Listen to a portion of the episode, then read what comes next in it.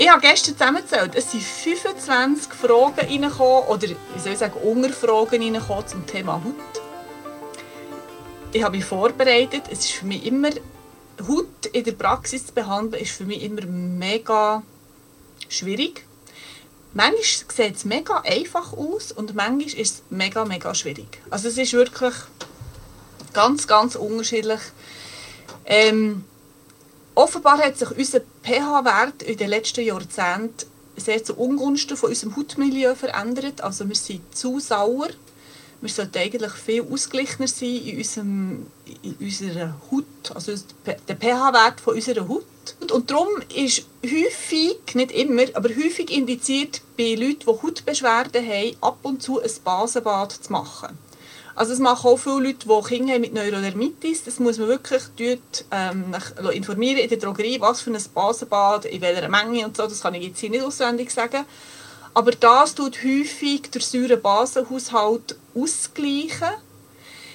In der alten Heilkunde hat man tatsächlich Leute, die so Bückel hatten, also Geschwür hatten, grosse Pickel, die weder innen noch außen noch sich komplett entleert haben hat man tatsächlich über Tage, über Tage in Thermalbad, also in Thermalwasser rein da, so viel lang, bis die Haut aufgeplatzt ist. Also man hat dort wirklich, also früher hat man wirklich Hardcore-Sachen gemacht, um Haut ausleiten, über die Haut ausleiten und eben so bei Geschwürsachen ist das sehr häufig der Fall gewesen. Also man hat dort nicht richtig, ähm, man hat nicht lange gebäschelt, man hat es einfach wirklich über Tage in einem Wasserbad hocken lassen dass die Haut sich daraus entleeren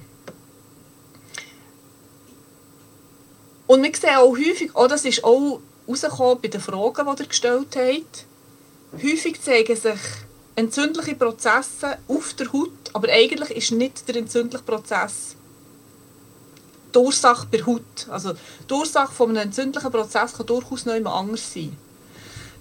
Das ist ähm, schwierig herauszufinden, welches Organ oder welche Organe betroffen sind, die mehr Hilfe brauchen. Jetzt, wir kommen näher bei den Fragen dazu. Gibt noch, der hat keine einzige Frage gestellt zu Neurodermitis, ich war völlig baff, aber ich möchte gewisse Hinweise noch sagen. Vielleicht hat ihr ein Kind, das Neurodermitis hat, oder ein Gottenkind, oder ein Nachbarskind. Wenn Neurodermitis auftritt, mehr oder weniger unmittelbar nach der Geburt, also wir reden hier von wenigen Tagen, habe ich tatsächlich schon gemerkt, dass es manchmal um Schwierigkeiten in der Schwangerschaft gegangen ist. Also ich darf das sagen, ihr kennt die Person nicht. Eine Freundin von mir, ihre Tochter ist mehr oder weniger mit Neurodermitis auf die Welt gekommen. Wir haben recht lange gebäschelt, so ein halbes Jahr, bis meine Freundin die Erkenntnis hatte, in der Schwangerschaft von, der, von diesem Mädchen haben sie und der Ehemann sehr, sehr viel Krach gehabt. Erst als sie die Erkenntnisse hatte und wie die Erkenntnisse implementiert hat auch die Haut dürfen bessern. Also das ist einfach eine Möglichkeit. Gell? Das können ganz viele andere Möglichkeiten sein. Ich kenne Kinder mit Neurodermitis nach der ersten oder nach der zweiten Impfung. Ich kenne Kinder mit Neurodermitis, die noch nie eine Impfung hatten.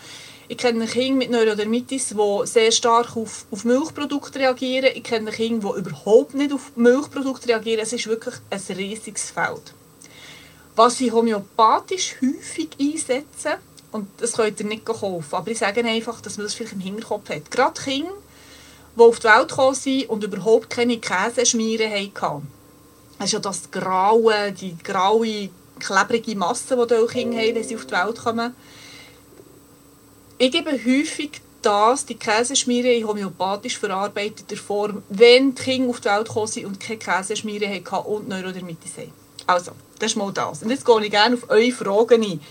Ich schaue ab und zu auf eure Kommentare. Vielleicht habt ihr dort noch Fragen. Ich schaue zwischendurch.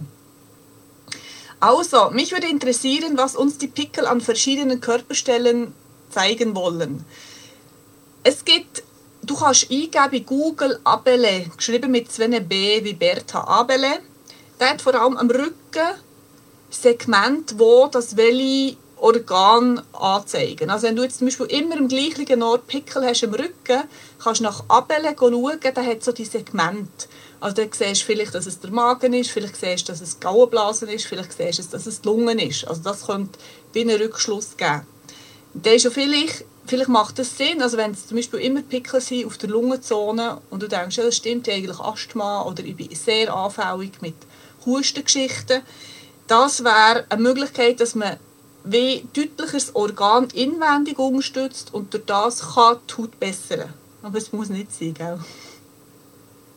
Nachher kann man nach den sogenannten Dermatom, also Hautsegment, kann man schauen, bei der, ähm, bei der Wirbelsäule, wo also welche Nerven austreten. Und man kann schauen, welche Nerven was innervieren. Also das sind Dermatom-Nervensegmente. Oder wenn man bei der Wirbelsäule hat, hat man ja so die Austrittsdornfortsätze, wo die Nervenenden rausgehen, je nachdem, wo das Nervenende rausgehen, innervieren sie eben zum Beispiel der Magen oder die Gebärmutter oder der Dickdarm. Also dort kann man manchmal auch schauen, wo ungefähr befinden sich meine Pickel.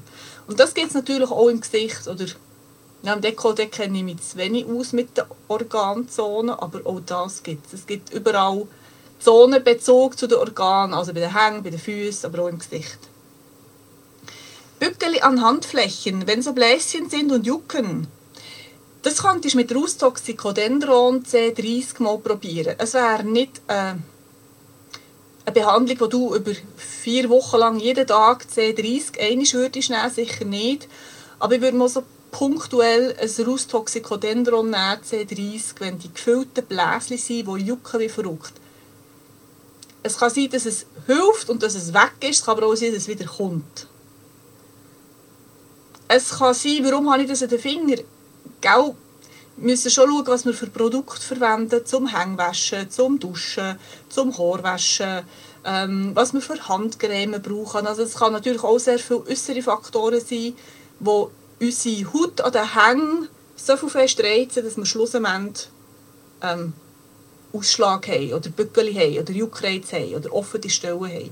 Also es kommt dort schon auch noch darauf an, was wir für Produkte verwenden. Auf das gehe ich sehr gerne noch mit der Joya ein in anderthalb Wochen. Was wir wirklich für Produkte können brauchen können, dass es unserer Haut wohl ist. Ich habe sehr trockene Haut. Ich kenne den Grund nicht. Fetthaltige Produkte nützen nicht viel.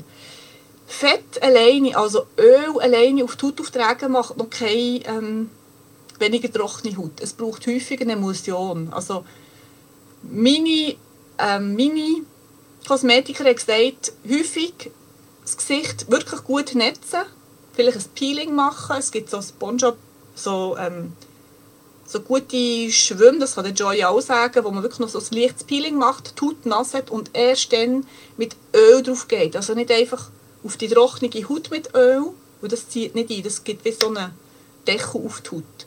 Also das kann häufig ein Grund sein. Juckende Kopfhaut, ja. Also vielleicht hat man Schuppen, aber vielleicht ist einfach Juck, der Juckreiz in der Kopfhaut. Für mich gibt es zwei Möglichkeiten. Erstens, wir pflegen wahrscheinlich alle unsere Haare nicht ganz richtig. Ich bin letzten Monat das erste Mal in meinem Leben bei einer Naturcoiffeuse.